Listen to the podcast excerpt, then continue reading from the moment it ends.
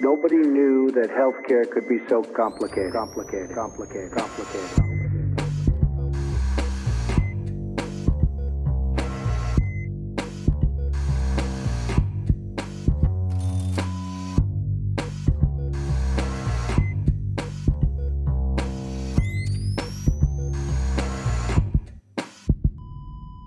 Salut und herzlich willkommen zu Gesundheit macht Politik Episode 92. Ist das die erste Episode dieses Jahr? Mhm. Unsere erste Episode mit der Aufnahme am 16. Januar 2022. Wieder am Mikrofon für euch die Podcast Public Health Physiotherapeutin Claudia Czernik. Namen Claudi. Hallo.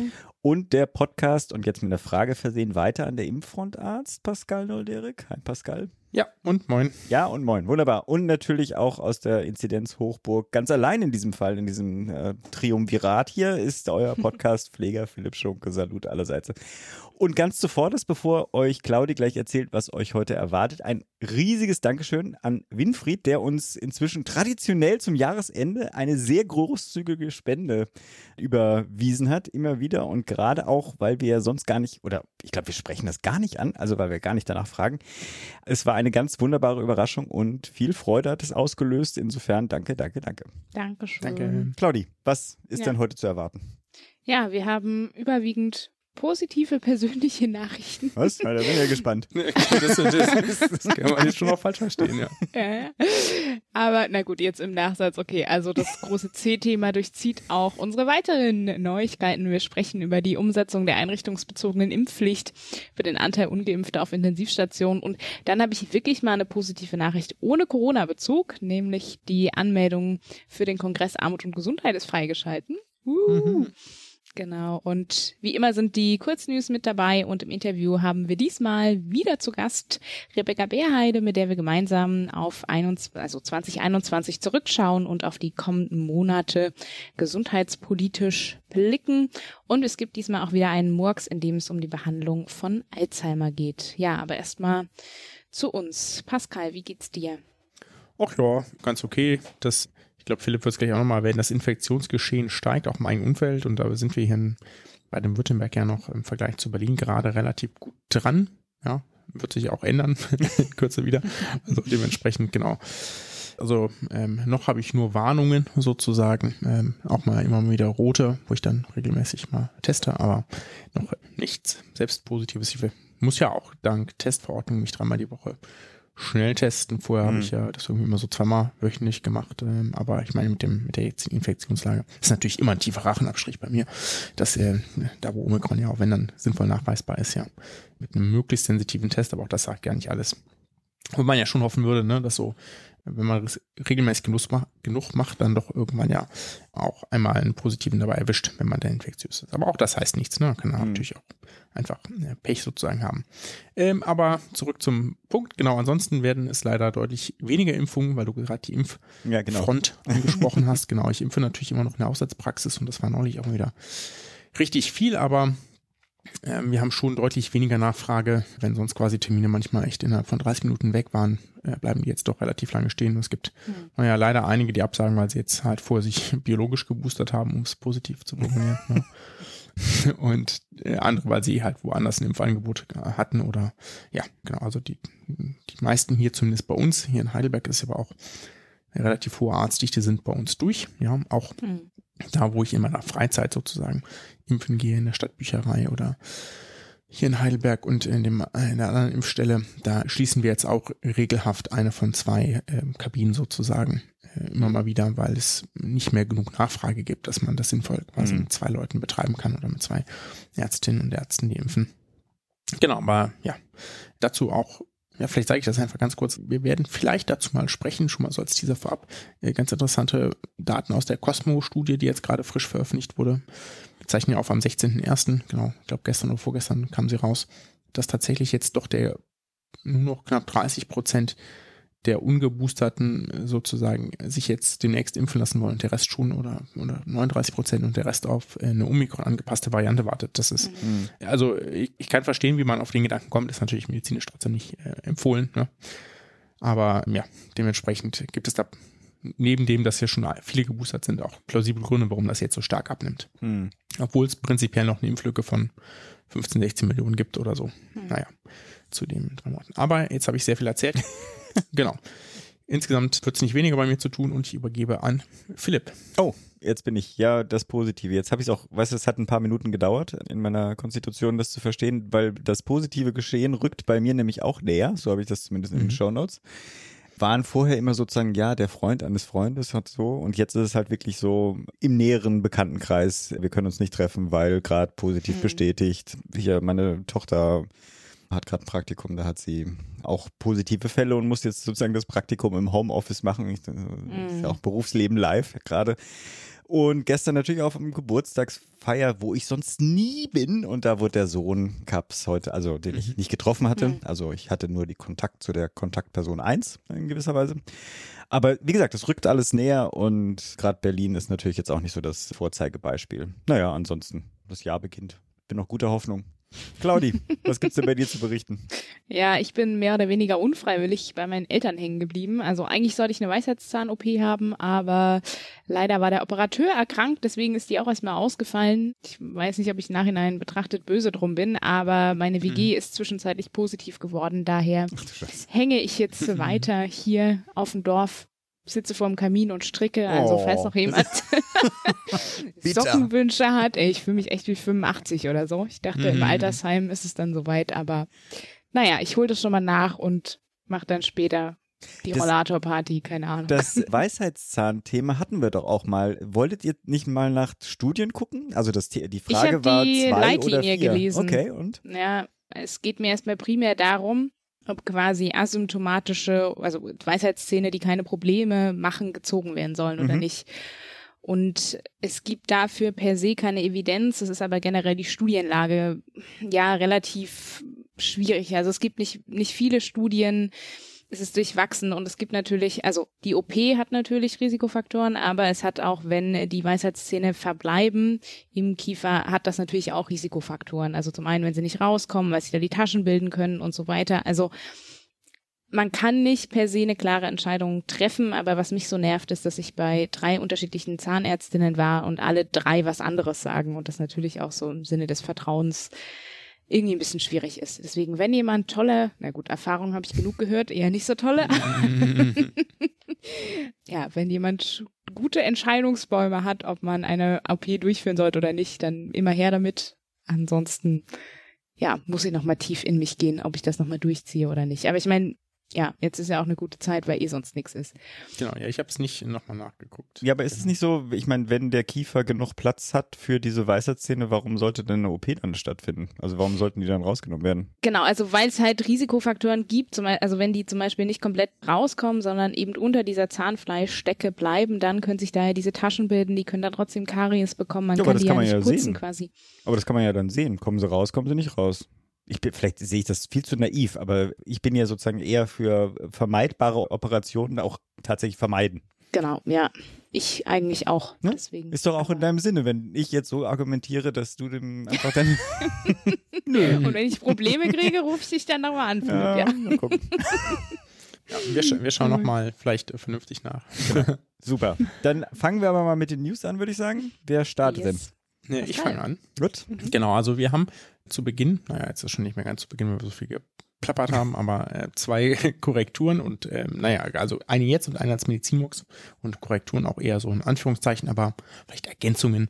Genau, ich weiß leider nicht mehr, in welcher Episode das war, weil ich nicht nochmal durchgehört habe. Aber wir haben hier bei einem, naja, auch so einem Corona-Geplänkel vor dem Interview einmal Inzidenzzahlen zwischen Geimpften und Ungeimpften und deren Unterschied diskutiert. Und dabei haben wir auch daran, erinnere ich mich, aus Zahlen aus Baden-Württemberg und Bayern zurückgegriffen. Und in der Zwischenzeit kam leider heraus, dass zumindest in Bayern und Hamburg diese Ausweisungen falsch waren oder teilweise falsch waren. Denn im, im Zuge ansteigender Fallzahlen schafften es die Gesundheitsämter seltener, den Impfstatus zu erfassen. Das musste ja nochmal, du kriegst ja mal die Probe ermittelt, dann musst du diese Person anrufen, Quarantäne anweisen und dann quasi in diesem ähm, Gespräch und diesem Kontakt den Impfstatus erfragen. Und äh, wenn du das eben nicht mehr führen kannst, sondern einfach nur die Befunde per Post raushaust, ja, dann wird das se seltener geschafft, ja. Und weil sonst musst du ja auch hinterher telefonieren. Und daher wurde zumindest, können wir das für diese beiden Bundesländer sagen, weil es da belegt ist. Für andere ist das nicht klar, ob das denn passiert ist oder nicht, ja. Ich weiß auch, dass, oder ich meine mich zu erinnern, dass die Unterschiede in dem einen Bundesland deutlich größer waren als in dem anderen. Also vielleicht ist das auch dem geschuldet gewesen, dass die dann Personen mit unbekanntem Impfstatus, also dann quasi der Inzidenz der Ungeimpften zugerechnet haben. Ja, okay. das bedeutet natürlich, wenn man das macht, dass die Inzidenz der Ungeimpften äh, wahrscheinlich überschätzt wird und der Geimpften wahrscheinlich unterschätzt wird. Ne? Mhm. Also sicher kann man es ja nicht sagen, weil man es ja nicht kennt, aber sehr wahrscheinlich ist das so. Ne? Also es ist aber schon klar, dass es in die Kalkulation eingegangen wäre, weil die korrekte Variante wäre ja zu sagen, okay, wir haben zwar einen positiven Fall, Impfstatus kennen wir nicht, na, können wir auch nicht in die Kalkulation einnehmen. Genau, ne, das wäre die eine Variante gewesen. Ja, dann ähm, hätte man, wären die Inzidenzen dabei ja auch niedrig gewesen, weil es ja sehr niedrige Zahlen gewesen wären. Ne? So, wenn man jetzt sagt, okay, wir haben heute 1000 Fälle und wir schaffen aber nur noch von 500 den Impfstatus oder wissen nur von 500 den Impfstatus mhm. und statt von 1000, dann ist natürlich die Anzahl der Infektionen pro sieben Tage pro 100.000 Einwohner deutlich niedriger. Ne? Also ja, die hätte man ja, also die Inzidenz hätte man ja, hätte man ja trotzdem ausweisen können. Genau. Also zwei, ähm, quasi zwei Graphen machen können. Genau, also sinnvoller wäre vielleicht gewesen, das gab es auch einen Vorschlag, äh, der durchaus gekommen ist, zu sagen, naja, wenn ich das jetzt von 500 Leuten weiß, kenne ich ja die Relation, ja, und ich nehme das für die anderen 500 Leute auch an. Das ist mhm. zumindest eine Annäherung, ja, die ja. plausibler ist als also klar, wenn ich nur noch von zehn Leuten von tausend im Status weiß, dann mache ich das vielleicht besser nicht, weil das ist dann doch sehr verzehranfällig, aber das wäre zumindest eine plausible Lösung gewesen, wenn man das denn schon ausweisen will. Man muss das ja gar nicht ausweisen, ja. Mittlerweile ist das ja auch so, dass die, zumindest in Baden-Württemberg, die Regeln für die Kontaktnachverfolgung ganz geändert wurden hier, das ist schon ein paar Wochen oder Monate zurück, sodass das gar nicht mehr möglich ist, ne, weil gar nicht mehr jeder Person kontaktiert wird, ne, die einen positiven Test mhm. hat. Aber na gut, das ist auf jeden Fall passiert und das ist natürlich erstens sehr peinlich und äh, zweitens, wie auch die Süddeutsche dazu getitelt hat, wenn auch mit anderer Message eigentlich hinter ein Fehler, der nicht passieren darf. Aus verschiedenen Gründen und unter anderem aber auch, weil das was auf die Müll an jener ist, die da Zweifel haben an den offiziellen Zahlen oder daran sehen, ne? Weil das natürlich mhm. genau das ist, worauf die warten. Dann zu sagen, seht ihr, wir haben es euch ja gesagt, das ist alles nur gelogen und man, man kann da sozusagen nichts glauben. Ja? Und Ähnliche Zweifel gab es ja auch, um das quasi direkt zu komplettieren, diese Nachricht, äh, zum Beispiel bezüglich der Intensivstation, ob das denn wirklich so stimmt, dass da die allermeisten ungeimpft sind oder nicht. Mhm. Und das haben die, was für Intensivstation natürlich ein bisschen überschaubarere Fallzahl ist, die Intensivregister quasi mit einer manuellen Nachprüfung in den Patientenakten ein Jahr der Intensivaufnahmen ausgewertet und bei allen Personen von, mit bekanntem Impfstatus sozusagen von, ich glaube, jetzt überlege ich gerade mal über einen Daumen gepeilt, sind das knapp 9000 Personen, von denen sie den Status kannten. Und da waren quasi zwei Drittel oder fast zwei Drittel mit 62 Prozent ungeimpft. Knappe 10 Prozent hatten unvollständigen Impfschutz, also Teilimpfung oder äh, genesen ohne äh, weitere Impfung. Ne? Genau, über ein Viertel, fast 30 Prozent hatten vollständigen Impfschutz und der Anteil der Boosterimpfung lag anteilig davon noch bei knapp 6 Prozent. Ne? Also es sind schon sehr große Zahlen für einen Ungeimpften dafür, dass diese Gruppe relativ klein ist. Ne? Genau, das ähm, muss, glaube ich, immer wieder dazu gesagt werden. Ne? Hm? Das muss immer wieder dazu gesagt werden, weil irgendwie mein, mein Sohn fragte mich das nämlich auch und äh, das muss man ja schon verdeutlichen, dass es sind zwar so und so viele Fälle und die mögen auch die Mehrheit im Zweifelsfall auf einer Station sein, wenn aber die Grundgesamtheit dieser Personengruppe viel höher ist als die, die andere ist natürlich die relative Präsenz auf der Intensivstation anders zu bewerten. Genau, wenn jetzt selbst 50 Prozent Geimpfte und 50 Prozent Ungeimpfte auf einer Intensivstation liegen würden, ne, aber der Anteil der Geimpften quasi drei Viertel ist genau. und der genau. Ungeimpften genau. ein Viertel, ne, dann machen die ja, sind aus der Gruppe natürlich viel mehr Leute intensivpflichtig, ne, dann ist das relativ, oder das Risiko natürlich viel größer, ne. Das ist schon ganz klar so, ne. Ja, genau. Das auf jeden Fall dazu ein bisschen schwierig an dieser Interpretation ist aber auch, das muss man auch sagen, dass die Daten eben gesagt aus einem Jahr ausgewertet haben, ne? Mhm. Und sich natürlich der Anteil der geimpften Personen im Verlauf ja deutlich erhöht ja, hat, ne? Richtig, also richtig, ja. sozusagen schöner wäre quasi, also weil aus dem geboostert kannst du jetzt ja kaum noch kaum schon was ableiten, weil von dem Jahr gab es ja noch keine geboosterten Personen. Ne? Mhm. Das heißt, schöner wäre natürlich so eine Stichprobe aus November und Dezember gewesen oder so, aber das mhm. weiß ich gar nicht, ob, ob und wie die das können. Das war jetzt ja sicherlich auch äh, viel Arbeit. Genau, jetzt aber erstmal weiter zu Claudia. Genau, ich äh, ja, komme jetzt mit dieser äh, einen positiven Nachricht ohne Corona-Bezug. Äh, wie Philipp vorhin schon gesagt hat, äh, vor Weihnachten konnten wir genau das äh, Kongressprogramm für den Kongress Armut und Gesundheit veröffentlichen. Jetzt auch die Anmeldung veröffentlicht. Vielleicht hier noch für die Hörerinnen und Hörer, die es noch nicht wissen. Also ich arbeite auch für den Kongress Armut und Gesundheit, das vielleicht schon mal dazu. Aber trotzdem nehme ich mir raus, ein bisschen Schleichwerbung zu machen, denn ich finde, wir haben ein großartiges Kongressprogramm und vom 22. bis 24.3. zum Glück wieder in digitaler Umsetzung. Wir haben echt letzten Sommer überlegt, sollen wir es machen oder nicht. Sind jetzt sehr froh, dass wir uns dafür entschieden haben. Mhm. Und das Motto lautet, was jetzt zählt. Und es gibt eben viele Kongressbeiträge, die sich um die Folgen der Pandemie kümmern und damit auch ordentlich den Finger in die Wunde oder die Wunden legen, die ja quasi diese Pandemie auch abseits des Gesundheitssystems auch aufgemacht hat. Aber es gibt auch zahlreiche Zukunftsperspektiven, wie auch eine gesundheitsförderliche Transformation der Gesellschaft und auch des Gesundheitssystems aussehen kann. Und am 21.03. gibt es noch eine kostenfreie Satellitentagung unter dem Motto der ÖGD, ein moderner Public Health Dienst und wer sich anmelden möchte oder informieren möchte, packen wir die Links in die Show Notes. Und ja, weiter geht's zu zur Umsetzung der einrichtungsbezogenen Impfpflicht. Pascal hat dazu recherchiert. Das ist übrigens keine Schleichwerbung gewesen, ne? Das ist eine, einfach nur eine Werbung. Eine offensichtliche Werbung. offensichtlich. Stimmt.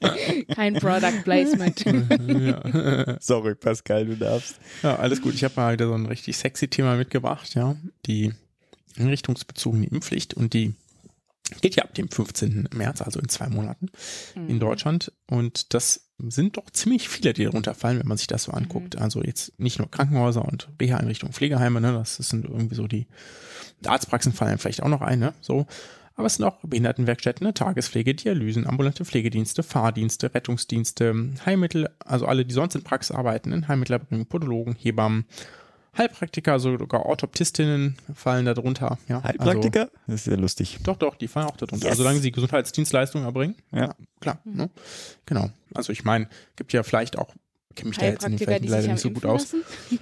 Das gibt's bestimmt auch, ja. Naja, also ich, das ist ja, fürchte ich ja auch, also natürlich gibt's gute Gründe, die auch mal über einen Kamm zu scheren, aber auch die werden sehr heterogen sein und auch ja, unter klar. denen wird es Personen geben, die klar. Äh, vielleicht aus, aufgrund persönlichem Risiko oder so sagen, dass, ähm, naja, mache ich vielleicht trotzdem. Naja, auf jeden Fall gibt es viele Berufszweige, die betroffen sind und wenn eine Person in einer solchen Einrichtung oder Praxis tätig ist, und zwar unabhängig davon, ob ein Arbeitsverhältnis besteht, ne? also ein Praktikum reicht aus, weil es ist die, mhm. wird auf die Tätigkeit abgezielt, dann müssen Sie bis zum 15.03.2020 einen gültigen Impf- oder Genesenachweis vorlegen oder eine Bescheinigung über eine dauerhafte Kontraindikation. Ne? Das ist ja theoretisch auch möglich, ne? dass man sich nicht impfen lassen kann. sollte man nicht vergessen, sind sehr wenige Fälle, aber auch das geht.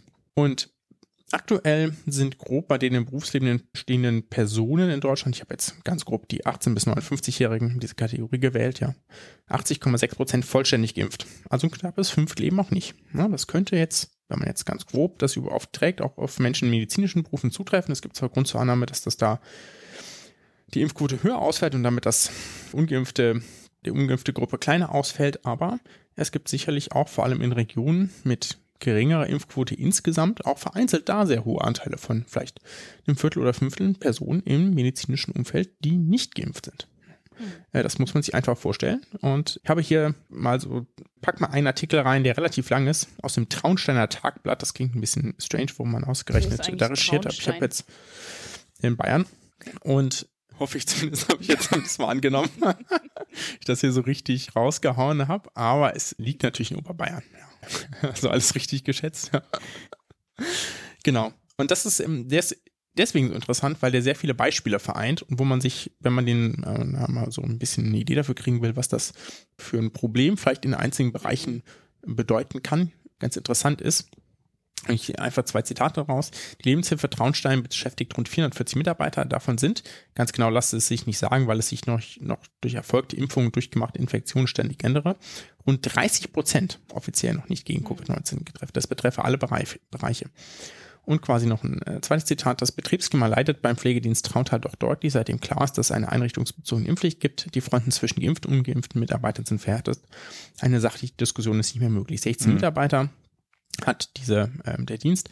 Vier davon sind nicht geimpft. Drei wollen es auch definitiv bleiben. Sie arbeiten in der Pflege und der Hauswirtschaft. Also wenn du überlegst, da fallen also demnächst 20 bis 25 Prozent der Mitarbeiter möglicherweise aus, mhm. ja, oder in dem einen Fall vielleicht sogar 30, dann kannst du einen Laden mhm. nicht mehr richtig gut aufrechterhalten. Mhm.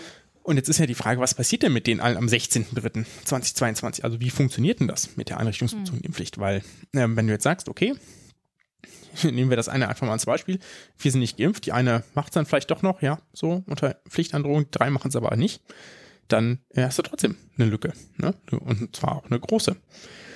Und zwar müssen die Arbeitgeber dann das zuständige Gesundheitsamt informieren, weil die auch gerade ganz entspannt wenig Aufgaben haben also wenn die die Nachweise nicht haben oder Zweifel an der Echtheit oder Richtigkeit der äh, Nachweise mhm. haben. Ne? Also wenn sie denken, das sieht jetzt aber irgendwie sehr nachgekauft aus, ja. Genau. Preis steht noch dran. Und dann muss das Gesundheitsamt das prüfen. Sprich, wir gehen mal nicht davon aus, dass zum 16.03. irgendwo Leute aufhören zu arbeiten. Mhm. Ja. Außer der Arbeitgeber wünscht sich das explizit nicht und kann sich das auch leisten, das zum Beispiel zu mhm. tun. Ne? Also wenn irgendwo 5% Personen fehlen, dann sagst du vielleicht, na komm. Also ihr dürft jetzt mal schön ins Frei. Ne? Und das Gesundheitsamt kann dann gegenüber den Betroffenen, kann, nicht muss, ne, kann ein Verbot aussprechen, das Unternehmen bzw. die Einrichtung zu betreten, ne, zum Gesundheitsschutz, mhm. beziehungsweise dort tätig zu sein.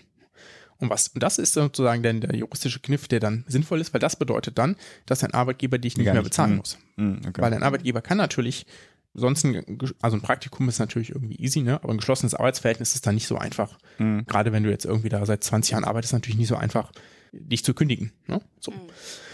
Und das geht dann aber schon, dass wenn du dann, wenn es ein Einrichtungsverbot gibt, ne, also du kannst dich natürlich quasi bezahlt, äh, bezahlt freistellen, ne, sagen, ja, okay, jetzt gilt diese Impfpflicht und du bist ungeimpft und bis das geklärt ist, stelle ich dich frei, aber musst dich weiter bezahlen. Aber wenn du ein Einrichtungsverbot, also ein Betretungsverbot hast, dann kann er dich da auch zum einen natürlich abmahnen, dann im Verlauf kündigen und äh, zum anderen muss er aber dann, äh, muss er dich nicht weiterzahlen. Zum anderen könntest du natürlich auch kündigen, wenn du das aber machst, musst du, kriegst du drei Monate wahrscheinlich vom Arbeitsamt keine mhm. Kohle.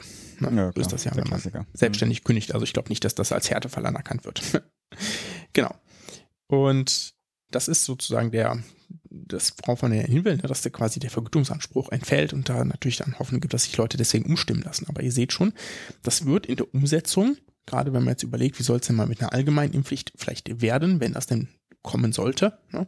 mhm. ja, schon relativ tricky. Ne? Das ist jetzt eine kleine Gruppe, da kann man das mal gut ausprobieren, ob das denn funktioniert, weil das wird also würde von der Umsetzung her schon schwierig, vor allem wenn das die Gesundheitsämter, naja, gerade in einem Landkreis sind, wo es eh total schwierig ist, weil im März, wissen wir zumindest aus dem letzten Jahr, war ja nicht irgendwie alles easy peasy mhm. in Deutschland. Mhm. Ne? Kann natürlich dieses Jahr total anders sein, aber ich hätte mal begründete Sorge zur Annahme, dass äh, diese Zusatzaufgabe nicht exzellent gestemmt werden kann. Ja. Ja, die werden auch, auch unter Druck gesetzt werden. Also, wenn die wissen, wenn wir diese Arbeitnehmer gerade sozusagen den Zutritt zu der Einrichtung verbieten, dann wird diese Einrichtung gegebenenfalls nicht mehr ordentlich Eben, arbeiten ja. können. Ne? Also sozusagen die, diese Konsequenzen ist, sind denen ja auch bewusst. Mensch. Genau, was macht das, also was passiert denn eigentlich, wenn jetzt ein Gesundheitsamt sagt, nur so als Beispiel, ja, äh, das Gesundheitsamt für den Landkreis Traunstein oder, äh, oder für diese, für die, die Person dort eben sagt alle, du, kein Problem, also haben das geprüft. Ist alles in Ordnung von unserer Seite aus. Ja, nicht geimpft, aber mhm. wir machen da nichts. Ne? Das ist ja theoretisch dann eine mögliche Handlungsweise, ne? Das Gesundheitsamtes, weil die haben ja die Entscheidungsfähigkeit. Die müssen ja sonst eine ganz klare Ansage haben. Ja, weiß ich gar nicht, wie weit das geht. Über die Landräte vielleicht, ja. Zu sagen, nee, das, ihr müsst dann jedem Einzelnen ein entsprechendes Verbot aussprechen. Ne? Also das wird schon, wird schon mal spannend, ob das so klappt und wie das klappt, ja. Und dann, naja, also ich bin sehr gespannt, ob das funktioniert. Hm, ich will die Entscheidung nicht treffen müssen. Also das ist echt puh, ja. tough. Ja. Und der, der Witz ist natürlich auch, ja, ich zitiere aus, äh, aus etwas von dem Niedersachsen, wo die da die Infos zusammengeschrieben haben. Am 01.01.2023 treten diese Regelungen voraussichtlich wieder außer Kraft. Okay, warum das? Ja. Weil es einfach äh, das habe ich auch noch nicht gecheckt. Also wenn das tatsächlich der Fall wäre, dann ist es auch schon schon ziemlich viel Ärger für so, für, naja. Weil man davon ausgegangen ist, dass dann die allgemeine Impfpflicht schon steht? Vielleicht, ja. Ich fand es auf, dachte ich so, Auf jeden okay, Fall, das, ja. Äh, Sonst nicht ganz nachvollziehbar, ja. Es gibt tatsächlich ja einzelne Arbeitgeber, das ist jetzt sehr, sehr anekdotisch, ne? Die Evidenz, von der ich gehört habe, sozusagen, aber dass es einzelne Arbeitgeber gibt, die in den Auflösungsverträgen über Arbeitsverhältnisse, es gibt ja da schon einzelne Fälle in bestimmten Bundesländern, ja, dann drin haben, dass bei Inkrafttreten einer allgemeinen Impfpflicht, also wenn sich eh alle impfen lassen müssen, das Arbeitsverhältnis wieder beginnt. Ne? Also da gibt es schon entsprechende okay. Formulierung. Ja. Und es ist auch total interessant. Also ich habe ja, naja, quasi angeheiratet, Verwandtschaft im Osten klingt jetzt so krass, ne? Aber äh, du kennst es ja vielleicht auch so ein bisschen, Claudia, ne? Die, die sagen da schon einfach. Also es gibt da echt Kliniken und Heime da im Umfeld, die haben echt Angst, ne? Weil da melden Mhm. sich, also das sind dann auch Leute, die sind da schon militant, die fühlen sich da ja auch nicht krass in der Minderheit, weil das sind sie da zum Teil einfach nicht.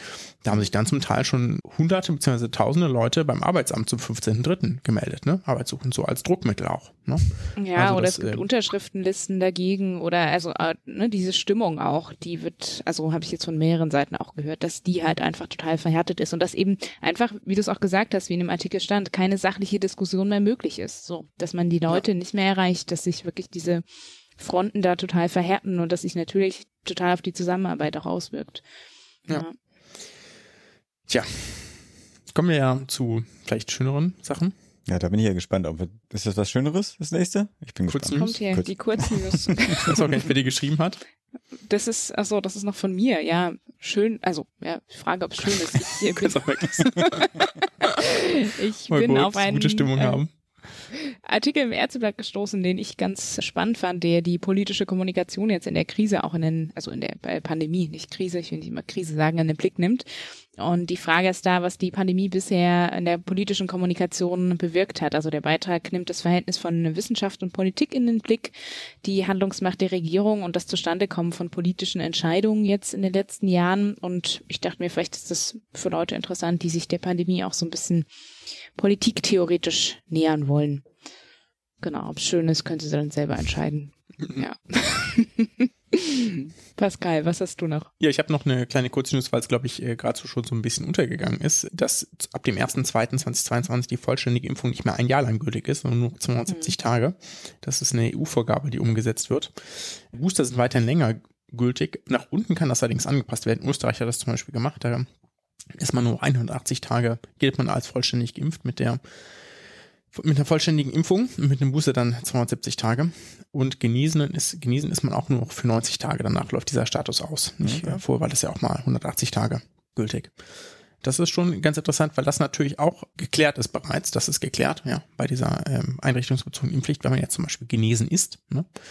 Und ist man dann sozusagen in dem Monat, in dem das ausläuft, hat man dann aber quasi einen Monat Zeit, wieder einen gültigen Status zu erlangen. Sonst greift diese Kündigungsmöglichkeit oder diese, diese Notwendigkeit des Arbeitgebers, dich melden zu müssen beim Gesundheitsamt äh, trotzdem. Gibt es eigentlich schon einen Namen für die vierte Impfung, wenn wir vollständigen Impfschutz nach zwei haben, Booster nach drei? Was ist dann die vier? Extra Booster. Ich habe auch schon überlegt, wie ich es dokumentiere. Ja. Ja, es gibt ja schon einige Leute, die auch nach einer vierten fragen, ne, so in der Praxis und so ein paar Konstellationen, wo man das bereits auch gemacht hat, ne, also immunsupprimierte Patienten zum Beispiel, ne, jetzt vor Mhm. irgendwelchen immunsupprimierenden Therapien oder so, ne, ja, wo man dann sagt, naja, dann komm, also das ist jetzt äh, wahrscheinlich auch nicht gefährlich, ne, ist natürlich off-label und äh, muss man äh, einmal drüber aufklären, aber kann man natürlich da schon rechtfertigen. Ich kenne auch einige aus dem Medizinbereich, die das bereits gemacht haben, ne? also bei sich selbst sozusagen vierte Impfung, weil ja die dritte ja meistens auch schon äh, vielleicht aus dem Spätsommer stammt. Ne? Mhm. Hm. Aber so richtig proppe waren die Daten jetzt aus Israel ja auch nicht Mhm. zur Viertimpfung jetzt. Also insbesondere nicht vor Ansteckungsvermeidung, ja, das ist äh, quasi Omikron ja zumindest egal, ja. Ob man dritt oder viert geimpft ist, bezüglich der Ansteckungsfähigkeit, es geht ja dann nur um die Verhinderung von schweren Erkrankungen. Ich fahre jeden Tag an so einem Impfzentrum vorbei. Da war nämlich auch tatsächlich ein Gedanke so, ach, da stehen jetzt jetzt wenige. Fahre ich doch einfach mal Hm. regelmäßig da hin und hole mir meine Doppelboosterung. Naja, gut. Super Booster ist Booster. auch schön. Super, Booster. super. Wir machen das jetzt Super Booster. Ja, ich habe tatsächlich angefangen, ähm, die anders, also ich habe ähm, in, der Praxis Software schon auch jetzt angefangen, das anders zu dokumentieren. Ne? Also am Anfang war ja quasi eins von zwei, zwei von zwei dokumentiert. Dann naja. Genau, ne? Ich meine, im, im Impfzertifikat steht ja, glaube ich, auch jetzt drei von drei, ne? Und dann Hm. gegebenenfalls auch vier von vier. Aber man kann auch, ich habe jetzt einfach erste, zweite, dritte, vierte quasi. Mhm. Also wird jetzt einfach Mhm. so eine Zeitreihe und irgendwann wird, das wird ja auf jeden Fall kommen, ja, für auch alle, ne, eine Omikron angepasste Impfung und dann schauen wir mal.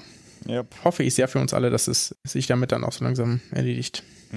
Der Prittloff ist ja der Meinung, dass das jetzt in ein paar Monaten erledigt wäre. Ja, zwei Monate. In zwei Monate hat er gesagt. das, naja, das, so schnell, so schnell wird's nicht, aber ich hoffe, hoffe doch auch, also bisherige Pandemien waren ja auch häufig so nach zwei, drei Jahren rum. Ja, also Toi, toi, toi. die zu wenigen, zu denen wir Daten haben, tatsächlich, ja. Claudi, Ja. du hast was. Ja, ich habe noch drei kurze Sachen, wenn ich die alle ja, noch bitte. Bitte, machen bitte. soll. Genau. Wie du genau, magst, eine, was, du da, was du magst. Ich mag alle drei. genau, die erste Kurznews ist noch zu einem Projekt, und zwar das Detect-Projekt gegen sexistische und rassistische Diskriminierung in der medizinischen Ausbildung. Und zwar ist es quasi eine Sammlung, wo ihr jetzt Diskriminierungserfahrungen im Hörsaal oder in der Klinik einsenden könnt. Das Ganze anonym natürlich und das wird dann dokumentiert und sichtbar gemacht. Den Link dazu packen wir euch in die Show Notes.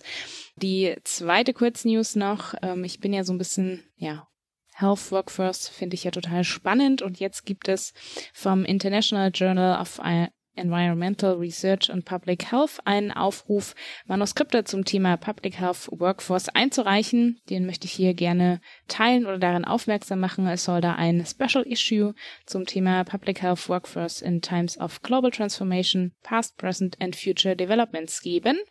Und bis zum 31.05.2022 könnt ihr da quasi eure Manuskripte einreichen, wenn ihr gerade zufällig zu diesem Thema forscht oder arbeitet. Da freut sich auf jeden Fall die Gruppe an WissenschaftlerInnen, die den da eingestellt hat. Und zum Schluss, weil ja gerade alle irgendwie Zeit haben oder in Quarantäne sind und Zeit haben, gibt es noch eine Buchempfehlung und zwar von äh, David Nichols. Äh, der kommt aus Neuseeland, ist da Prof für Physiotherapie und vielleicht kennen ihn einige schon, die sich da in der Branche so ein bisschen auskennen. Der hat vor ein paar Jahren The End of Physiotherapy rausgebracht, quasi wo er beschreibt, dass die Physiotherapie, wenn sie so weitermacht wie jetzt, irgendwann am Ende ist. Und jetzt gibt es aber quasi das Nachfolgeband oder ich glaube mittendrin kam auch schon mal eins raus. Aber auf jeden Fall ein neues Buch von ihm, Physiotherapy Otherwise. Und das Schöne ist, dass dieses Buch Open Access als PDF verfügbar ist. Und den Link dazu packe ich euch in die Show Notes. Soweit, so gut. Gut, wir haben mal wieder oder wir eröffnen 2022 mal wieder mit unserer Podcast-Freundin, der Leiterin der politischen Redaktion des Deutschen Ärzteblattes und ehemaligen Vorsitzenden des Journalistinnenbundes, die Rebecca Beerheide.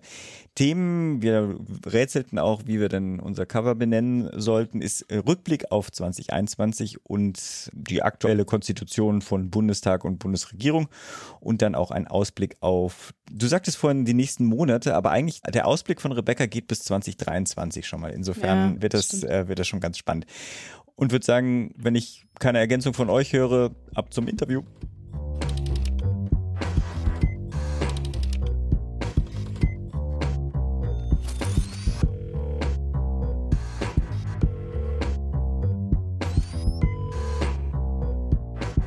Liebe Rebecca, erstmal alles Gute für dich für das neue Jahr. Wir wollen ähm, gemeinsam mit dir einen kleinen Rück- und Ausblick wagen. Das Jahr 2021 war natürlich ein Pandemiejahr und es war auch noch ein Wahlkampf. Aber erinnert sich eigentlich noch jemand daran, dass eben bis Januar 2021 noch das Wildtyp-Virus in Deutschland äh, zirkulierte und keine der vielen Varianten? Erst im Januar kam dann Alpha aus Großbritannien rübergeschwappt. Das hieß damals ja übrigens auch noch B117, ne? für die, die sich äh, mhm. dran erinnern wollen. Und dann kam im April bis Juni dann so langsam Delta an und jetzt, ähm, naja. Lass uns vielleicht mal erstmal nur auf zwei Dinge zurückschauen, die vor dem Wahlkampf lagen. Ja, genau. Das ist zum einen ja die Impfkampagne gegen SARS-CoV-2, die formal ja schon im September 2020 begonnen hat, obwohl ja das meiste sich erst 2021 abgespielt hat. Es gab da ja erst große Begeisterung, viele Impfzentren, die eröffnet wurden, dann Schlamassel, dann zu wenig, zu langsam, AstraZeneca und TTS, der Impfstadt in den Praxen, unklar klare Daten zu Liefermengen und Impfungen. Ich kann das hier noch so fortführen. Aber es wurde ja besonders auch nochmal deutlich, oder das ist jetzt unsere Frage an dich, wurde in der Impfkampagne auch nochmal deutlich, wie wenig digital das deutsche Gesundheitswesen aufgestellt ist. Ja, ich glaube, die Impfkampagne ist dann eigentlich nur ein kleines Bausteinchen davon, wie, wie schwierig die Digitalisierung im Gesundheitswesen auch insgesamt, vielleicht auch im Staatswesen ist. Mhm. Bei der Impfkampagne, gut, das, da sieht man, hat man ja vielleicht sogar, wenn man jetzt deine Liste fortführen möchte, nochmal gesehen, dass man irgendwann, ich glaube, das war dann im, im Herbst, plötzlich sagen musste, naja, das sind alles eher so Schätzzahlen, wie viele Leute mhm. in Deutschland geimpft sind. Das können wir mhm. gar nicht so genau rechnen. Besonders interessant fand ich dann in dem Moment, als gesagt wurde, das liegt dann an den niedergelassenen Ärztinnen und Ärzten, also sei es jetzt die, die die mit Kassenzulassung arbeiten oder eben auch an den Privatärzten, weil das war ja lange Zeit auch immer so eine Diskussion, dass die Ärzte, die eben keine Kassenzulassung haben, dass die dann der lange Zeit ja auch nicht impfen durften, sondern mhm. erst, wenn sie an das Dokumentationssystem angeschlossen ist und auf einmal liegt es an denen, weil sie nicht richtig am Dokumentationssystem angeschlossen sind. Also da gab es doch noch genügend ja Ungereimtheiten an der Stelle, auch was Digitales angeht. Und ich glaube, man sieht das jetzt ja im weiteren Schritt, ähm, dass man halt die Impfungen, wir kennen das ja alle äh, in unserem gelben Heftchen mit Aufkleber mhm. drin haben und das dann digitalisiert wird in Apotheken und irgendwo auf diesem Schritt oder auch schon im Schritt vorher mit den Aufkleberleien da ja Missbrauch stattfindet. Mhm. Also eigentlich auch Straftaten, muss man es ja auch mal sehr klar sagen. Und das, das ist halt, ich glaube, man, man, man würde sicherlich auch bei nur digitalen Impfausweisen, die ja als medizinische Informationsobjekte, sollte der Impfausweis ja eigentlich auch schon 2021 fertig sein. Ist mhm. er, glaube ich, auch, wenn ich das richtig weiß, aber eben nicht von der Industrie, von der, von der Programmierindustrie im Gesundheitswesen fertig. Also mhm. das heißt, ich glaube, wir sind da, also die Pandemie kam vielleicht für digitale Dinge zwei Jahre zu früh. Und wenn ich das so nennen, nennen darf. Und viele Dinge, die dann jetzt ja auch gefordert werden, wie Impfregister, wie eben digitale Impfausweise, sind ja eigentlich alle, also angelegt und vorprogrammiert, mhm. aber sie sind halt nicht fertig. Das gleiche gilt ja dann für die EPA. Also wenn wir uns vorstellen würden, einfach mal um den Bogen aufzumachen, ähm, man hätte eine richtige EPA und möglichst viele der GKV-versicherten Menschen hätten die EPA auch und würden das verstehen oder so. Wie viele Leute könnte man dann eine Push-Nachricht schicken, wie Sie sind 75, Sie brauchen jetzt mhm. unbedingt die Impfung, kommen Sie nächste Woche zu Ihrem Arzt XY oder Impfzentrum mhm. XY. Das wäre doch eine wunderbare Sache gewesen. Oder ja. Ne, also die Erinnerung an solche Sachen. Das, ich glaube, wie gesagt, deshalb kommt das aus meiner Sicht zwei Jahre zu früh leider die Pandemie, aber das können wir ja nicht beeinflussen. Aber man müsste jetzt halt wirklich sagen, also wir müssen noch mehr daraus lernen, dass ich künftig an meine Tetanusimpfung erinnert werde und zwar nicht erst in fünf Jahren, sondern jetzt nächstes Jahr Wobei ich, ich persönlich brauche sie nicht nächstes Jahr, aber, aber einfach insgesamt, dass man, ja, dass man ja. daraus jetzt wirklich lernt. Also an der Stelle, mhm. ja. Aber ich glaube wirklich, Impfung ist da wirklich nur ein kleiner Baustein, weil man könnte jetzt über so viele andere Themen reden, wo wir einfach sagen mhm. könnten, da fehlt, fehlen uns die Daten und ich sehe auch wirklich nicht, also ich habe im letztes Jahr habe ich noch gedacht, irgendwann, ach ja, es wird sich bessern, aber ich habe das Gefühl, wir bei vielen Themen, wir sind wirklich in der Zeitschleife. Also da bin ich inzwischen schon ein bisschen ernüchtert. Mhm. Ja. Mhm. Woran machst du gerade die Zeitschleife fest? Also was, was hat dich da so resignieren lassen? Also ganz aktuell gestern Abend eine Presse, also gestern war Montag, der 10. Januar, eine Pressemitteilung, wo die Bundesländer sagen, sie würden jetzt gerne, dass die Testzentren, die PCR-Tests machen, bitte auch an die Corona-Warn-App angeschlossen sind. Und mhm. wenn ich mich jetzt richtig erinnere und mein Gedächtnis nämlich nicht ganz trügt, ist das eigentlich schon in der Testverordnung von Ende August drin, dass jedes Testzentrum, egal welchen Test sie anbieten, müssen an die Corona-Warn-App angeschlossen sein. Und mhm. jetzt können wir mal darüber sprechen, wer das ist. Also also man kann, also ich finde das dann schon ein bisschen seltsam, dass man Anfang Januar 2022 fordert, das müsse jetzt passieren. Obwohl mhm. das Voraussetzung für die Abrechnung mit KV und dem Bund war für insgesamt die Bürgertests im Sommer, mhm. dass das soweit ist. Und da frage ich mich dann, also das wäre jetzt wirklich ganz aktuelle Zeitschleife-Frage. Ja. ja. Okay, verstehe. Ja, das passt, leitet tatsächlich total gut über zu einer anderen Sache, die man auch äh, vergisst, weil sich diese Pandemie einfach so zäh lange anfühlt. Nämlich eine zweite Sache, die es 2021 neu in der Pandemie gab, sind ja Selbsttests. Die gibt es nämlich noch gar nicht so lange und die gehören zumindest bei mir mittlerweile zum Alltag, bei vielen anderen wahrscheinlich mhm. auch. Ja. Und es ist schwer vorstellbar, dass die letztes Jahr mehr noch gar nicht zu kaufen gab. Ähm, und jetzt sind ja auch gerade Teststationen wieder wichtig und initial ging es ja vor allem darum, oder ging es zwar sehr schnell ne, mit dem Aufbau der Testinfrastruktur, das muss man ja schon einfach sagen, wurde aber auch, das hatten wir schon kurz anklingen lassen, ja auch stark ausgenutzt und da haben sich einige Leute bei bereichert. Warum ging es denn bei diesem speziellen Punkt in der Pandemiepolitik plötzlich einmal äh, the faster the better, statt eigentlich wie zuvor ja eigentlich immer äh, better safe than sorry. Also da ist ja vieles nicht schnell genug gelaufen, aber bei diesem Punkt dann plötzlich schon. Hast du eine Idee, warum das so war? Ja, gute Frage. Ich glaube zum einen, wenn man, also Österreich war uns da ja einiges an Wochen voraus, was das anging und dass man da eben dann gesehen hat, also warum können wir das dann nicht? Also was ist jetzt der Unterschied mhm. zwischen Österreich und mhm. Deutschland an der Stelle? Ich kann mich auch gut erinnern und ich meine, es war wirklich Anfang März letzten Jahres, dass äh, Spahn, also damals, also als Jens Spahn noch Bundesgesundheitsminister war, in der dieser seiner üblichen Bundespressekonferenz da gefragt wurde, warum denn wir oder wann wir denn auf den österreichischen Weg einschwenken und das auch machen. Mhm. Und da hat er mhm. noch sehr klar gesagt, nein, das brauchen wir nicht. Vielleicht war das sogar Ende Februar, dass er sagte, nein, das brauchen wir mhm. nicht. Und zwei, drei Wochen später sagte er, das startet jetzt. Und die Bundesländer haben sich gedacht, und wo und, und also mhm. haben dann halt in dem Moment die Panik bekommen und dann ging das plötzlich sehr, sehr schnell, weil halt jeder, der so ein bisschen unternehmerisches Blick hatte, konnte diese Tests ja bestellen. Mhm. Einfach so. Und die mussten nicht aufwendig über einen anderen Weg gehen. Also ich mhm. glaube, dass das hatte damit dann auch zu tun, wobei man halt schon sagen muss, die, die Auswüchse, und damit ist die Justiz ja auch noch beschäftigt, ist dann auch nicht so, so, so spannend. Und da, da kann man sicherlich auch schon in so einen Vorwahlkampf hinein, dass Spahn irgendwann gesagt hat, wir machen das jetzt. Und ich kenne auch die Schreiben, die die Kassenärztlichen Vereinigungen dann auch geschickt haben, über die ja einfach das abgerechnet werden sollte. Mhm. Aber der Shisha-Bar-Betreiber hat ja bisher kein Vertragsverhältnis mit, der, mit einer seiner Kassenärztlichen mhm. Vereinigungen. Ja, also das, das, da sind ja auch Welten aufeinander getroffen, die unterschiedlich arbeiten, ohne zu sagen, also es gibt sicherlich auch der ein oder anderen Betreiber außerhalb des Medizinbereichs, der sicherlich das sehr gut gemacht hat.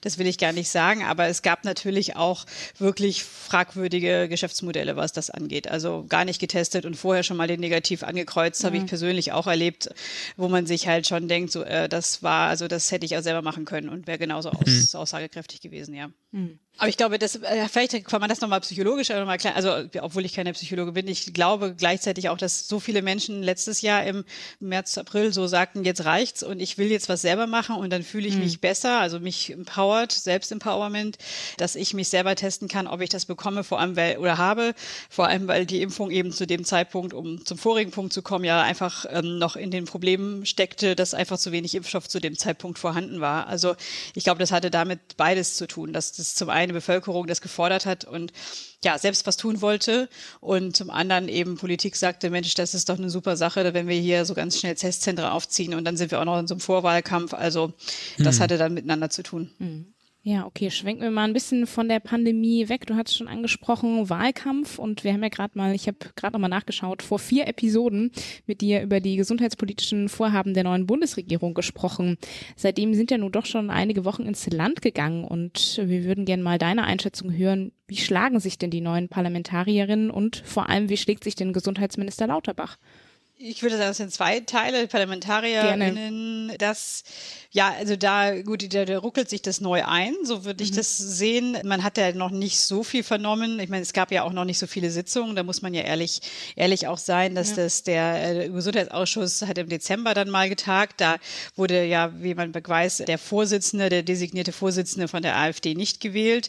Dann hat man den Ausschussältesten, das ist der Hubert Hüppe, der war mal ähm, Beauftragter für die Menschen mit Behinderungen, als Ausschussvorsitzenden gewählt. Irgendwann jetzt, ich weiß nicht, ob jetzt morgen im, im Ausschuss Ausschuss die stellvertretenden Vorsitz, den, der gehört der Grünen, ähm, oder das war vorher schon festgelegt, dass die Grünen den bekommen, ob der dann jetzt gewählt wird und wie das insgesamt weitergeht. Also man hat ja erstmal so eine formale Sache. Ich habe das Gefühl, dass die ParlamentarierInnen da noch so ein bisschen ja, sich reinfinden müssen insgesamt, mhm. also Opposition wie Regierung. Und äh, momentan, also jetzt was gesund, die ganzen Vorhaben, die wir auch schon besprochen haben, da sehe ich einfach gerade keine Zeit, dass die dafür Zeit haben, sich damit schon mit zu beginnen. Denn im mhm. Endeffekt, äh, die Pandemiepolitik wird das alles noch überschatten und auch noch ziemlich mhm. lange. Und all diese Pläne, die da drin sind, also da müsste jemand jetzt wirklich die, äh, das Heft des Handelns in die Hand nehmen und sagen, wir machen das jetzt. Und das sehe ich aber weder jetzt bei den Parlamentarierinnen und Parlamentariern noch bei Lauterbach selber, um mhm. dann zum Gesundheitsminister zu kommen, der natürlich weiterhin in allen Medien unterwegs ist und auch ja noch offenbar per persönlich twittert, was ja schon, was ich nicht gedacht hätte, als er begonnen mhm. hat, dass er das macht und eben dort die äh, Pandemie vorantreiben muss und speziell halt das Thema Impfpflicht. Und da äh, bleibt auch nicht viel Zeit dafür, jetzt ein DRG-System zu reformieren oder ja. große Gesundheitskonferenzen aufzusetzen. Also ich glaube, also alle, die dann hoffen, dass mal andere Themen kommen, werden noch weiterhin noch einige Zeit enttäuscht werden. Mhm. Schade, aber wahr. Ja, ich, ich, also Pflegepolitik würde ja das nächste sein, was unbedingt kommen Ja, müsste. ja. Ja, also Ja, auch ja. beim Pflegebonus oder Pflege oder wie auch mal auch oder auch ähm, Medizin für, für- für medizinische Fachangestellte Bonus. Also all diese Dinge müssten jetzt ja eigentlich langsam auf den Weg gehen und da passiert aber eigentlich ja auch gar nichts oder ganz sehr sehr schleppend etwas. Also ich glaube, der Betrieb, der Permanenzbetrieb muss jetzt erst noch mal wieder ein bisschen in, in Fahrt kommen. Wir haben ja auch schon gehört, im Februar gibt's genau eine Parlamentswoche, deshalb kann, verzögert sich die Impfpflicht. Aber das ist halt schon lange festgelegt, dass es nur eine Parlamentswoche im Februar gibt. Und ich glaube, da, da muss sich das ganze System erstmal so ein bisschen in Fahrt schwingen. Also da noch ein bisschen Geduld, so blöd gerade Geduld in dieser Phase ist. Ja, okay. Genau, und äh, du hattest gerade schon gesagt, ne? Impfpflichtdebatte, die verschiebt sich voraussichtlich ja. Na, schauen wir mal, wann das dann kommt. Das ist ja gerade noch äh, unklar und auch ab wann, ob, ob die denn kommt und ab wann sie denn dann gelten würde. Aber eine andere ethische Debatte ohne Anführungszeichen Fraktionszwang wird äh, sicherlich kommen, und zwar zur Neuregelung der Sterbehilfe. Weißt du schon, wann das im parlamentarischen Kalender stehen könnte und ob die alten Vorschläge da neu aufgelegt werden, die es aus der letzten Legislaturperiode gab? Also da würde ich auch sagen, dass das äh, verschiebt sich auch bis eher Jahresende, wenn nicht sogar 2023. Denn man darf ja nicht vergessen, wir haben eigentlich noch zwei weitere ethische Debatten vorher, die Ja. viel drängender sind. Und das ist zum einen nach diesem Triage-Urteil vom 28. Dezember, was vielleicht auch so ein bisschen in dieser Zwischenjahresphase untergegangen ist. Also man hat es natürlich mitbekommen. Und ich glaube, das wird, zu, wird ja einfach allein, weil das das Gericht, das Bundesverfassungsgericht das aufgegeben hat, zuerst kommen müssen, auch wenn da natürlich noch keine weiteren Planungen sind. Und dann ist natürlich auch das Vorhaben vom Bundesjustizminister Buschmann, dass man den Paragraph 219a abschafft schnellstmöglichst. Und das be- betreibt ja nicht nur das Gesundheitswesen, also das Bundesgesundheitsministerium, sondern eben auch das Familienministerium und das Justizministerium. Also diese beiden ethischen Debatten haben wir, glaube ich, zuerst. Also erstmal Impfpflicht, was ja schon zei sich zeigt, wie schwierig da das Entstehen ist. Und danach die beiden anderen. Und dann würde ich sagen, Sterbehilfe, ich würde eher schätzen 2023 kommt das. Okay, ja, Sicht. schade. Aber ist natürlich äh, wahrscheinlich einfach so. Ne? Also gerade Triage wird ja diskutiert werden müssen. Das kann man ja wahrscheinlich nicht so lange liegen lassen. Und das andere sollte ja auch sehr schnell gehen. Ja. Aber gleichzeitig Genau. muss man auch, darf man, darf man auch nicht vergessen, Parlamentarier sind ab irgendeinem Punkt dann auch ermüdet, also ohne das jetzt böse zu meinen, was, was ethische Debatten angeht, äh, weil man ja dann, wenn man jetzt mal rechnen würde, Anfang März, irgendwann in der Parlamentswoche, jetzt könnten wir mal gucken, ab dem 14. März ist wieder Bundestag, dann müsste man dann ja schon wieder neu anfangen mit Orientierungsdebatten. Also nachdem man die Impfpflichtdebatte dann durch hat in der Woche, dann in der kommenden Woche müsste man die nächste Orientierungsdebatte starten, um Triage äh, auch irgendwann mal äh, noch hinzubekommen. Und vor Ostern wird das Ganze natürlich dann auch nichts. Also dann sind wir schon wieder im Mai und dann sind auch bald auch schon wieder Juni und dann sind Parlamentsferien. Also ihr seht, also das, da ist noch einiges äh, an Zeit, was, was, und es gibt ja auch noch andere Politikfelder, dass dann, wie man das so schön sagt, die, an Zeit, die, oder Wasser, die die Spree noch hier in Berlin jedenfalls runterläuft. Und, und deshalb würde ich sagen, also Sterbehilfe würde ich eher auf 2023 sehen. Ja, okay, jetzt mussten wir uns ein bisschen vertrösten oder vielleicht auch einige Hörerinnen ein bisschen vertrösten. Aber nichtsdestotrotz war ja der erste erste jetzt und zum Jahreswechsel treten ja oftmals auch neue Gesetze in Kraft. Was sind denn die wichtigsten gesundheitspolitischen Änderungen, die jetzt seit 1.1. gelten? Was jetzt nirgendwo so direkt drinsteht, was ich dann spannend fand, war, dass viele Krankenkassen jetzt nicht ihre Zusatzbeiträge erhöht haben zum 1.1.22, was man eigentlich nach der Kassenlage sehen würde, weil die Bundesregierung ja insgesamt sehr viel Geld, also ich glaube, es sind fast 30 Milliarden, jetzt hineingeschossen hat in das System. Und ich meine, bisher waren es 14,5 Milliarden. Also das ist ein deutlicher Unterschied. Und also es gab ja auch im Koalitionsvertrag keine Andeutung und es gibt auch bisher keine Andeutung, wie man dann das jetzt, ob man das jetzt weiterhin machen möchte, dass man 30 Milliarden da hineingibt. Also diese 14,5 Milliarden aus den vergangenen fünf, sechs Jahren waren ja immer schon die Frage, ob das so bleibt und äh, ob ein äh, Bundesfinanzminister Lindner dann da weiterhin so viel Geld in die Sozialversicherung reingibt. Äh, das ist die Frage. Und wie man jetzt äh, in diesem ganzen Jahr da auch Reformen oder andere Formen anstreben möchte oder wirklich mehr Steuergeld in die gesetzliche Krankenversicherung reingibt, das wird sicherlich eine spannende Sache. Viele Krankenkassen mussten nicht erhöhen. Vor allem die AOK mussten es aber. Und das liegt eben an der Mobi-RSA-Reform, die wir vergangenes Jahr noch hatten. Also, dass mhm. eben dort dieser Ausgleich nicht stattgefunden hat. Aber vielleicht ist es interessant, dass trotz der Belastung des Gesundheitswesens eben da jetzt erstmal für die Versicherten nichts kommt. Der Steuerzahler äh, ist natürlich ein bisschen mehr beteiligt, aber das wird sicherlich auch noch eine Debatte, die wir dann eben 2022 definitiv führen müssen. Die wurde ja letztes Jahr einfach nur so ein bisschen vertagt und äh, überschüttet oder versteckt durch den Wahlkampf und dann eben mhm. auch durch das Spahn sagte, nee, nee, er macht da nichts mehr. Und ja, das ist vielleicht eine Änderung, die nicht stattfindet stattgefunden hat, die ich ganz spannend fand. Hm. Ja, ich habe, äh, meine Kasse hat natürlich erhöht. so als Beitrag, aber das hier nur so. Aber es sollte ja eigentlich ja auch das E-Rezept starten, ne? Aber das hat sich ja kurz vorher dann doch wieder verschoben. Genau, mit dem 1. Januar soll es auch Fortschritte bei der Digitalisierung geben. Bundesweit können dann alle Ärztinnen und Ärzte sowie Apotheken, deren Systeme die technischen Voraussetzungen erfüllen, das E-Rezept nutzen können sie nutzen, aber müssen sie nicht. Also eigentlich war im Gesetz ja drin, dass es ab dem 1.1. live geschaltet wird und genutzt werden mhm. muss. Und ähm, diese Veränderung, die gibt's halt erst jetzt in einem halben Jahr später. Das hat sicherlich, darüber wurde ja auch einiges berichtet und ich weiß nicht, ob ihr das auch im Podcast besprochen habt, aber da gibt's natürlich, sagen wir es mal so, Probleme bei der Testregion, Probleme bei wie viele Leute haben denn, also wie Praxen, wie viele Apotheken, wie viele Versicherte haben denn daran teilgenommen. Und wenn es mhm. nachher heißt, was jetzt lustig klingt, äh, dass genau 42 also bei der Zahl 42 im Digitalumfeld, ähm, Antwort auf alles, äh, Rezepte verschickt wurden innerhalb von sechs, acht Wochen, dann ist halt die Frage, ob man dann mal eben schnell auf einen ähm, Rezeptvolumen von, was sind das, 800 Millionen mhm. hochskalieren möchte innerhalb von kürzester Zeit. Und das ähm, zum Anfang eines Jahres, wo normalerweise ja schon auch viele Menschen in die Praxen gehen, um ihre Rezepte zu erneuern, aber eben auch um, um Grippe ähm, oder ähnliches, sofern es die gibt in diesem Jahr, das weiß man ja auch noch nicht, dann eben beim Arzt behandeln zu lassen oder eben dort was zu bekommen dafür. Also deshalb, das findet jetzt nicht statt. Ähm, auch da ist dann die Frage, wie, wie wird das ein neuer Gesundheitsminister dann ja auch moderieren, dieses Problem, oder eben da nochmal auch stärker darauf einwirken, dass eben auch Industrie da mitmacht. Wobei, wie gesagt, mhm. ich glaube, dass Herr Lauterbach das sicherlich schon könnte von seiner Autorität her, aber er hat einfach keine Zeit. Also er ja. ist einfach mit anderen Dingen beschäftigt. Das ist jetzt, wie gesagt, für jedes andere Politikfeld schade. Genau, es ist nicht nur, nicht nur, dass die, die im medizinischen Bereich tätigen, ne, keine Zeit haben, sich adäquat drum zu kümmern, sondern auch. Das ist das nächste. Das, ist, das genau, ist ja Teil davon, genau, dass, dass ja. eben auch in den Praxen ja Abläufe sich verändern müssen.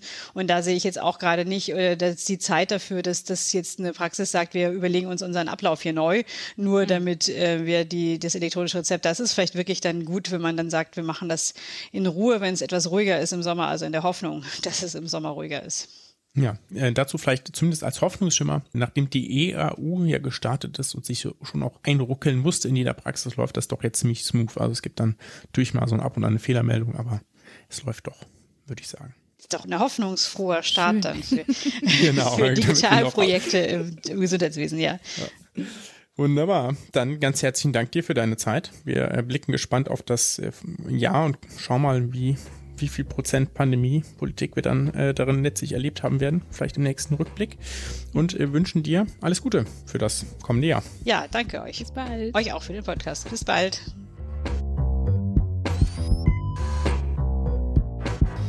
Genau, und jetzt noch einen kleinen Nachtrag zu dem Gespräch mit Rebecca, wo ich ja nur zugehört habe, aber weil ich aufmerksam natürlich zugehört habe, deswegen konnte ich einen Nachtrag gleich dazu machen. Und zwar, Rebecca hat ja erwähnt, dass in der kommenden Sitzung hatte sie das gesagt, also am Tag da drauf, sprich am Mittwoch vor einer Woche, meine Güte, um die Zeitirritation noch höher zu kriegen, ob der Vorsitz zum Gesundheitsausschuss geklärt wäre. Und das hat sich in gewisser Weise geklärt. Nachzulesen natürlich auch im Ärzteblatt. Das ist Schleichwerbung, glaube ich. Und zwar der Gesundheitsausschuss hat nämlich eine neue Vizevorsitzende gewählt. Und da der Ausschuss ja weiter keinen Vorsitz hat, ist sie quasi damit faktische Vorsitzende. 31 der 42 Mitglieder des Ausschusses haben die grüne Kirsten Kappert-Gonter als Vize gewählt. Genau, die Erinnerung, warum das so ist und warum der Hubert Hüppe das als Dienstältester bisher kommissarisch geleitet hatte, das kam, glaube ich, im Interview durch. Genau. Das war nur die kleine Ergänzung. Pascal, hast du denn einen Medizinmurks? Du hattest irgendwas erwähnt, ne? Ich hatte was erwähnt. Na dann ab zum Murks. Today's doctors, drugs and medical devices truly work medical miracles. But there are some as phony as a $3 bill. Wir haben kurz beim Mini-Vorgespräch schon kurz überlegt, ob ich den nicht schon mal gehalten habe und wir sind uns nicht ganz sicher. Wir haben irgendwie alle das Gefühl, dass das sein könnte. Also falls es irgendjemandem auffällt, dass ich das schon mal erzählt habe, gerne Notiz an mich, in welcher Episode das war, weil wir es auf die Stelle nicht gefunden haben. Im Zweifel jetzt einfach nochmal. Also in der Episode 80, das ist gerade mal zwölf Episoden her, habe ich noch gesagt, the lack of progress in treatment and prevention of Alzheimer disease is frustrating for patients, families, physicians, researchers, industry, founders and policymakers.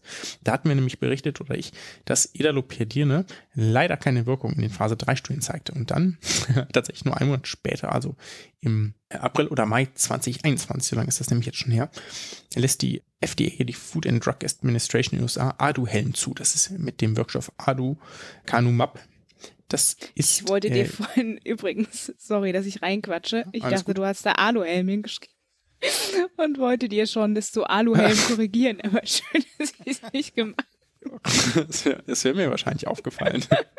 ja. Genau, und das ist natürlich die spannende Frage. Was, haben, was ist sozusagen denn jetzt da los? Haben wir uns äh, völlig vertan bezüglich der Alzheimer-Medikamente?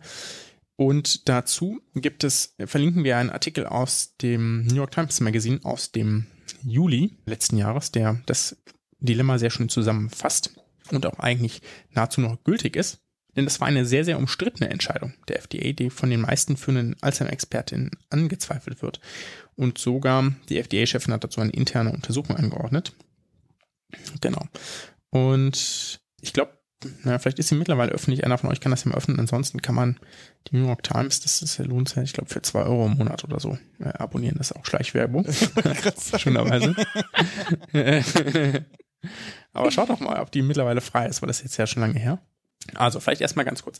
Aducanumab ist ein Medikament, das als intravenöse Infusion gegeben wird. Er kostet ungefähr 56.000 US-Dollar pro Jahr und ist, wie der Name ja schon sozusagen aussagt, ein Antikörper. Dieser re reduziert die Amyloid-Ablagerung im Gehirn, die möglicherweise für die Zerstörung dieser Hirnzellen verantwortlich sind. Das ist ja so eine der Alzheimer-Pathogenese-Thesen sozusagen. Und ursprünglich war ein Gremium der FDA zum Schluss gekommen, dass für Aducanumab noch nicht genügend Evidenz vorliegt und eine weitere klinische Studie notwendig ist. So, wie konnte es also dazu kommen, dass es dennoch zugelassen wird? Denn schließlich geht es da ja um einen potenziellen Milliardenmarkt, wie ich das bereits gesagt hatte in Episode Nummer 80. Und aus der bisherigen Evidenz waren 2019, wie bereits auch bei Edalopirdine, zwei klinische Studien mit Aducanumab abgebrochen worden, weil es keinen Hinweis auf einen Nutzen gab. In späteren Analysen zeigte sich in einer der Studien eine Verlangsamung des kognitiven Abbaus bei den Teilnehmerinnen, die die höchste Dosierung erhalten hatten. Genau. Nebenwirkungsfrei ist das Ganze auch nicht als schwere und als unerwünschte Arzneimittelwirkungen sind unter anderem Hirnödem und Hirnblutung bekannt. Genau, auch die FDA sagte also letztes Jahr, dass die Evidenz nicht ausreichend ist. Und so hat die FDA Aducanumab auch nicht regulär zugelassen im Rahmen einer beschleunigten Zulassung, die eine Zulassung ohne überzeugende Evidenz überhaupt erst möglich macht, wenn es um eine schwere Erkrankung mit wenigen Behandlungsmöglichkeiten geht. Das kann man jetzt ja vielleicht schon noch bei dieser Erkrankung sinnvoll argumentieren. Und das Medikament Biomarker beeinflusst, die eine Wirkung wahrscheinlich machen. Und genau das könnte ja so passen. Ne? Aber eigentlich hatte die FDA genau solche Biomarker bei Alzheimer 2018 aus diesem Rulebook ausgeschlossen, weil es zu wenig wissenschaftliche Grundlage gibt, welche Biomarker bei Alzheimer denn führend sind, sozusagen. Ne? Also welche können wir plausibel behandeln und erhoffen uns davon einen tatsächlichen Behandlungseffekt. Wie kam es denn jetzt also von einer Nicht-Empfehlung dann zur beschleunigten Zulassung? Und äh, möglicherweise liegt das an den engen Personalverflechtungen innerhalb der FDA und der Firma Biogen, die das Aduhelm entwickelt hat. Ähm, auf die genauen Verflechtungen geht der Artikel ein, den wir die Show Notes verlinken. Hier nur ein Auszug. Ein FDA-Director und eine Mitarbeiterin von Biogen haben zusammen in verschiedenen Projekten gearbeitet, einschließlich gemeinsamer Präsentationen und unter anderem auch ein Framework für das Verständnis der Alzheimer-Pathogenese entwickelt. Also da haben Leute nicht nur die Seiten mhm. gewechselt, sondern auch sehr eng kooperiert. Genau. Der Artikel ist übrigens und ähm, aufgrund dieser speziellen äh, Artikel ist äh, 50 Cent wurde mir da gerade angeboten. Ja, bei Sonderangebot, ja, nicht 2 Euro, sondern 50 Cent. Na, siehst du. Also, gut investiert. Wenn ihr schon nicht an GMP spendet, dann doch an New York. Ja, genau. Also so eine Zulassung, eine Rücknahme der Zulassung ist wohl nicht möglich. Ich habe jetzt nicht nachgeguckt, ob diese interne Untersuchung mittlerweile äh, zu Ende ist. Das äh, mache ich vielleicht mal noch, wenn ich dran denke, bis zum nächsten Podcast. Und es haben sich auf jeden Fall einige große medizinische Zentren entschieden, das Medikament nicht anzubieten, weil sie sagen, dass, aus unserer Sicht ist das nicht sinnvoll. Das ist schon ein ziemlicher Vorgang. Und auch die amerikanische neurologische Fachgesellschaft meint, das hätte nicht zugelassen werden sollen, zumindest nicht zu diesem Zeitpunkt. Hm. Und die Europäische Arzneimittelagentur hat übrigens die Zulassung verwehrt. Also abgelehnt. Okay. Aber dass es nicht zurückgenommen werden kann, finde ich auch eher seltsam. Also das müsste doch eigentlich möglich sein. Neue Daten stehen uns zur Verfügung, etc. Mhm. Haben wir noch was zu ergänzen? Nö. Dann danke ich euch beiden und allen Mhm. anderen. Bleibt gesund, macht gesund. Nobody knew that healthcare could be so complicated, complicated, complicated, complicated.